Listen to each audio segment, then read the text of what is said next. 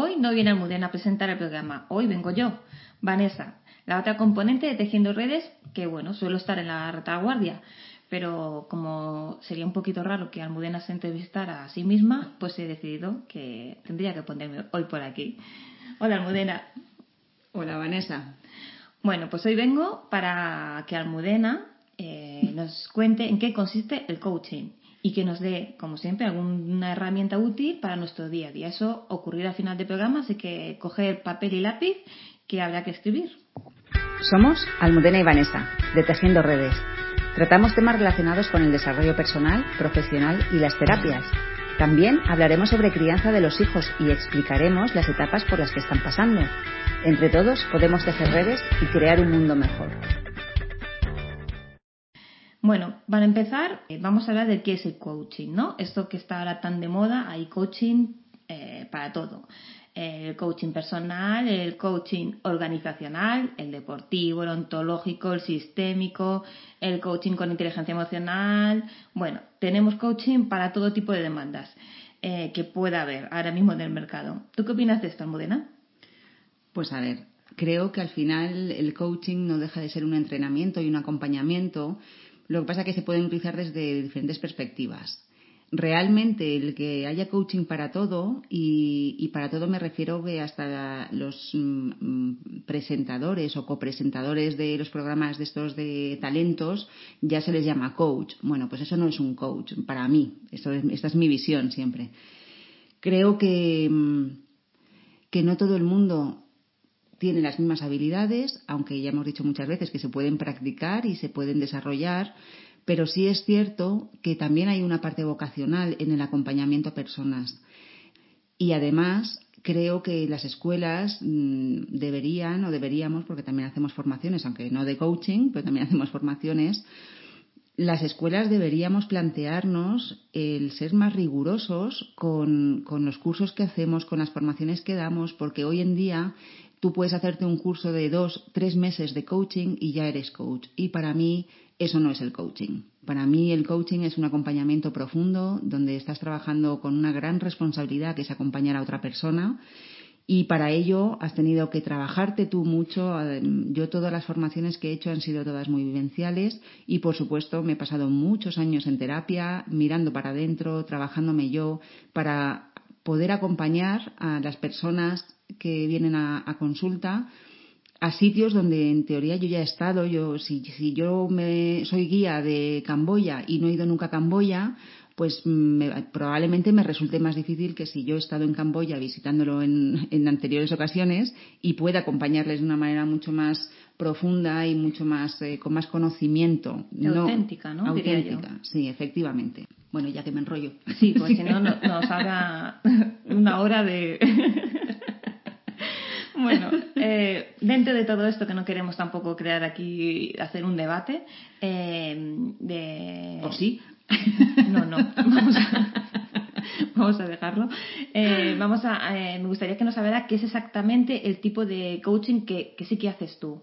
Vale, yo bueno, además de coach, mi PNL, programación neurolingüística, también me he formado en, Gestalt y, soy especialista en técnicas gestálticas para niños y adolescentes. Entonces, hago lo que yo llamo un teracoaching. No, no es terapia, pero tampoco soy terapeuta porque utilizo muchísimas más herramientas como caja de arena o constelaciones, pero no soy psicóloga. Entonces, hago teracoaching, es decir, hago que las personas que vienen a trabajar cosas concretas bueno, pues al final creo que todos tenemos que trabajar la persona, nuestros orígenes, nuestros miedos, nuestras sombras y desde ahí podemos mm, trabajar los objetivos que pueden ser más de una parte de coaching pues de una manera mucho más eh, ecológica en todos los aspectos. Claro, para eso también eh, tienes que saber cuando la persona que te viene, tú puedes trabajar con ella o necesita otro tipo de profesional porque hay una patología más grave detrás, ¿no? Por supuesto, o sea, e, e, efectivamente yo desde el coaching y no solamente yo, creo que esto es un ejercicio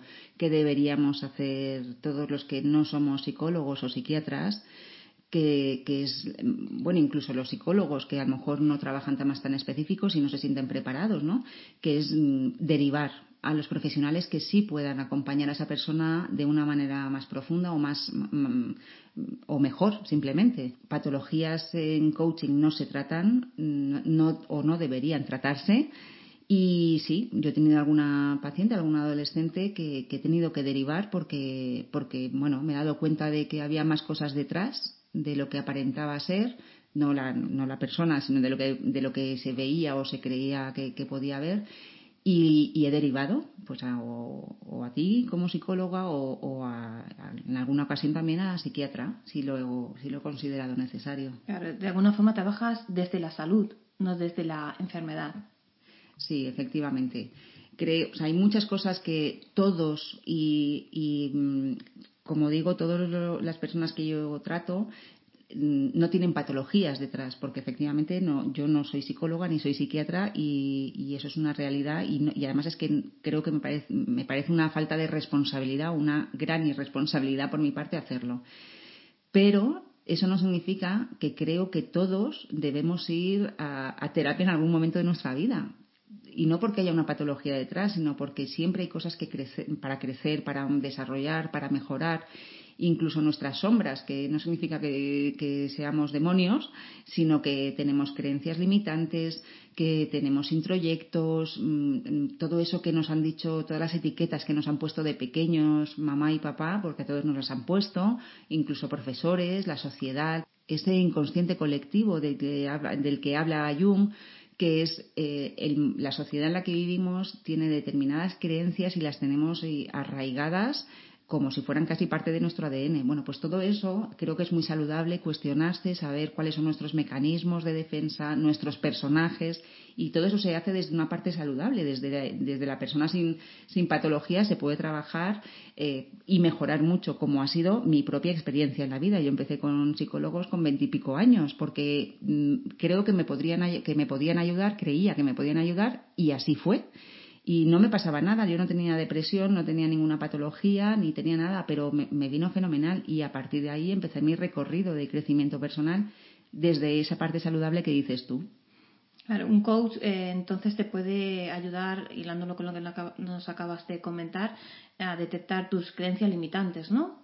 Por ejemplo, eh, las creencias limitantes es una de las cosas que más mm, ocultas están en nosotros, que más nos cuestan ver muchas veces y no son tan difíciles de detectar, pero, pero bueno, sí, sí que mm, hay creencias limitantes que podemos transformarlas en creencias potenciadoras y para eso pues yo por ejemplo en consulta utilizo técnicas de PNL eh, la Gestalt mirando para adentro sabes cuestionándote desde el sentir si esa creencia te está limitando, ¿no? Porque la intención de todas nuestras creencias es siempre, la intención inicial es siempre positiva, siempre para ayudarnos o bien para protegernos.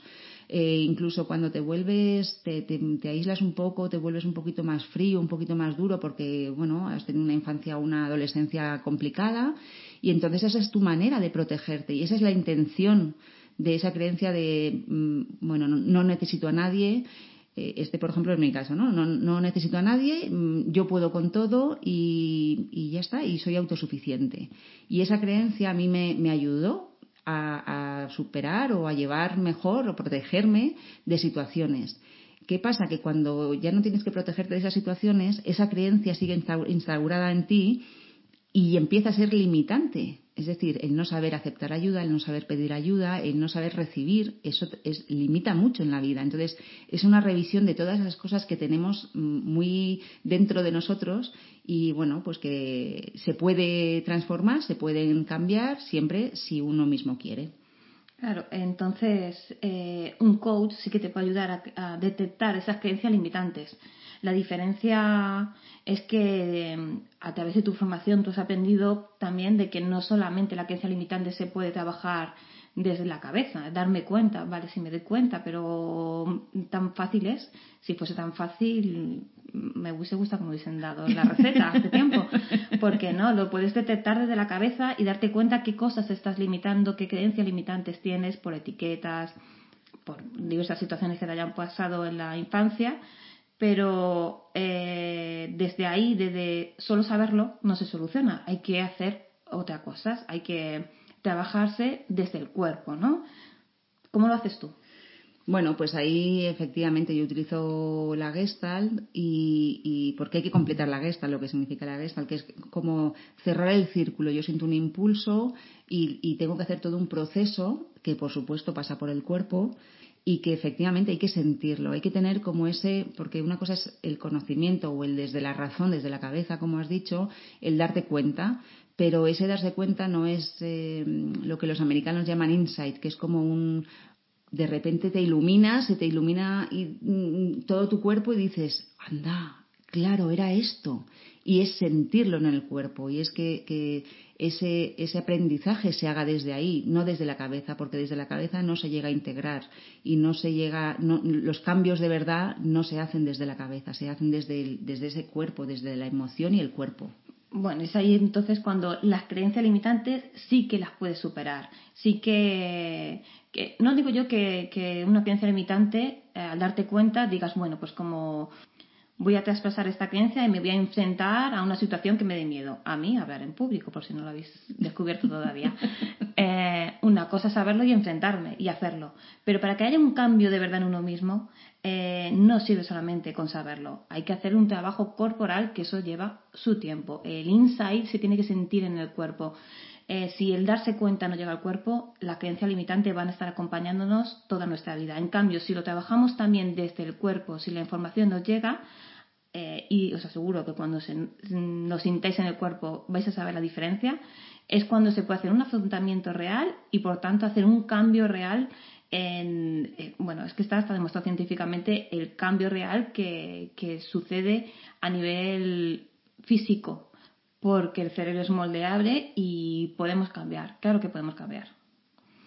Y ahora vamos a dejar la faceta más que me pongo muy intensa de coach y, y, gestalt. Y, gestalt. y vamos a ir a otra faceta eh, un poco más de, de negocios, de empresa.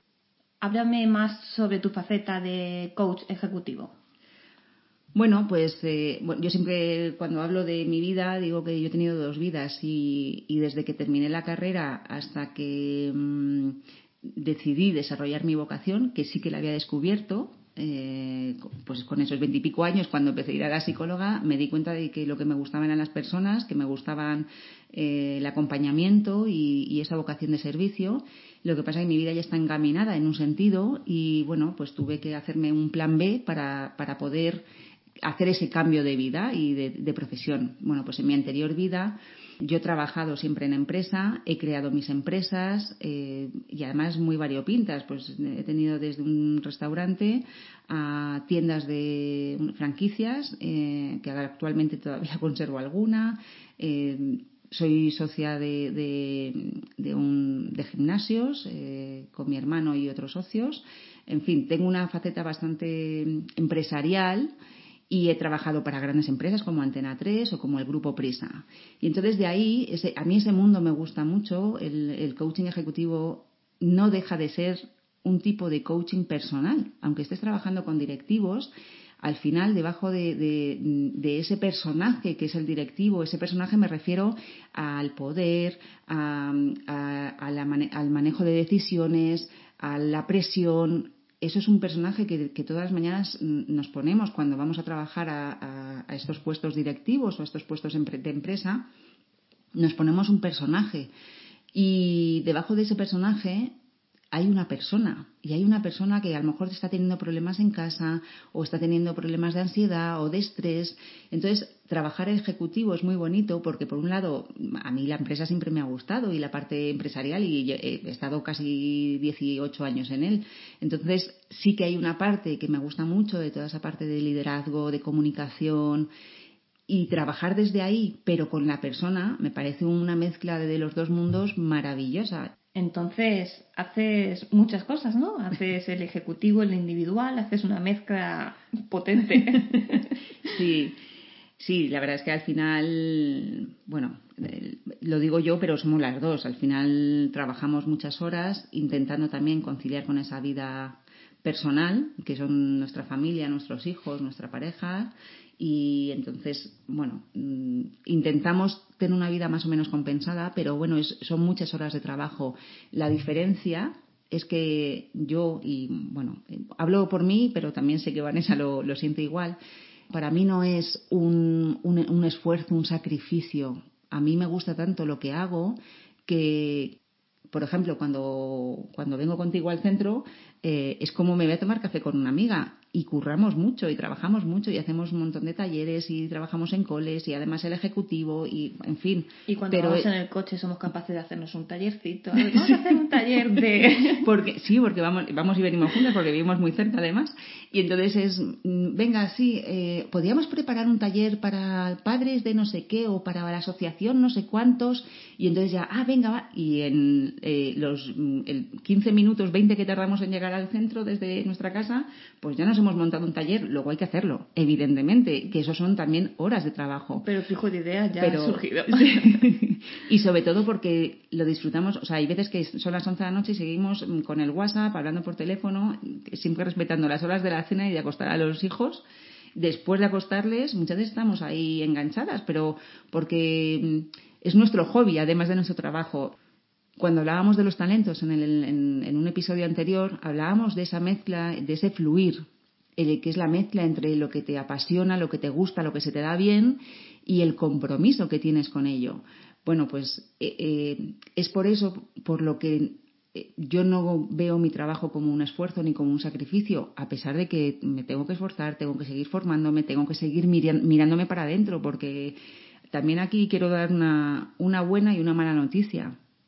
Y es que cuando empiezas un, camino, un proceso de desarrollo personal, de mirar un poco para adentro y empezar a rascar en esas cosas, empezando por creencias limitantes y acabando por otras mucho más profundas, esto es mm, un empiezo y no puedo parar. O sea, es como abro la caja de Pandora y, y, los caminos mm, cuando vas a terapia, cuando haces desarrollo personal, muchas veces no son caminos mm, de un paseo entre las flores, es mirarte al espejo, mm, ver aquello que tú no quieres ver, ver tus mecanismos, ver, ver tus sombras. Y eso no es fácil. No es fácil verlo, no es fácil trabajarlo. Lo que sí os aseguro que esa es la buena noticia, la mala es esa, que eh, cuesta y además es que una vez que empiezas mm, ya le coges el gustillo, casi parecemos masoquistas los que estamos ahí en esto, y le coges el gustillo y es como ya no puedo parar de hacer cosas. Sí conviene mm, tomarse su tiempo para integrar, ¿vale? Pero mm, si no es este año es el que viene y luego retomo la terapia otros seis meses y luego, en fin, eh, al final empiezas y, yo siempre digo que yo terminaré de, trabajarme y de conocerme el día que me muera. Entonces, lo que sí es la buena noticia es que es muy gratificante. Eh, la recompensa, la satisfacción con uno mismo, el quererse más, el conocerse más y el estar de una manera más saludable en el mundo, para mí eso no tiene precio. Bueno, antes de finalizar y hacer eh, la práctica que nos tiene preparada Almudena, que es más pues de ejecutivo, eh, vamos a hablar sobre lo que realmente te ocupa la mayor parte de tu tiempo, que es el coaching con adolescentes. Que para mí me parece que el coaching, por ejemplo, sí que es una herramienta fantástica para poder trabajarla con adolescentes. ¿Cómo lo haces? Bueno, pues a ver, en el coaching los adolescentes eh, están saliendo al mundo, eh, ya hemos hablado un montón sobre ellos y sobre su proceso de individualización, así que no, no me voy a extender aquí, no me voy a enrollar en esta parte. Lo que sí necesitan desarrollar muchas veces, porque a lo mejor no han desarrollado suficiente o no lo han aprendido o, bueno, o necesitan mejorar, por su, porque están en el proceso de aprendizaje, es desarrollar sus habilidades y, mm, los recursos que tiene este menor, este adolescente, para que pueda tener un desarrollo pleno y satisfactorio tanto dentro de casa con la familia como con su entorno. Y por su entorno me refiero a sus iguales, a sus amigos, me refiero a la familia extensa, me refiero al instituto, el colegio y entonces muchas veces les faltan esas herramientas. Mm, también es verdad que cuando vienen los adolescentes, pues es porque a lo mejor los padres, nosotros siempre, aun con adolescentes, dependiendo de la edad, hasta los 16, 17 años, 18 incluso, depende de la edad madurativa del adolescente en cuestión, trabajamos con los padres, porque muchas veces hay falta de límites o falta de normas o por parte de los padres o que no tienen espacio para expresar porque hay un estilo educativo más autoritario. Bueno, el fin, lo que sea que, se, que esté moviéndose en la casa, pues también se tiene que trabajar con los padres. Entonces, igual que tú haces con los niños de, sesiones de padres, yo también normalmente, hasta determinadas edades, también lo hago.